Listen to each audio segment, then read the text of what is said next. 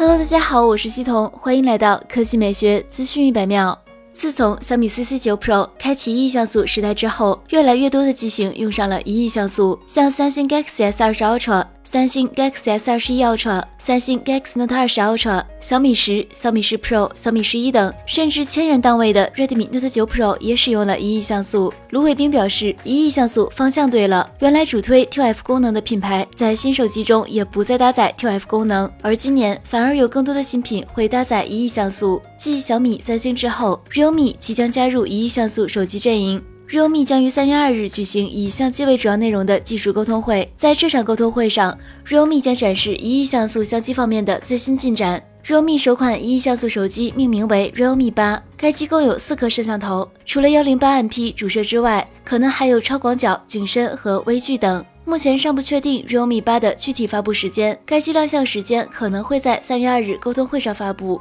好了，以上就是本期科技美学资讯百秒的全部内容，我们明天再见。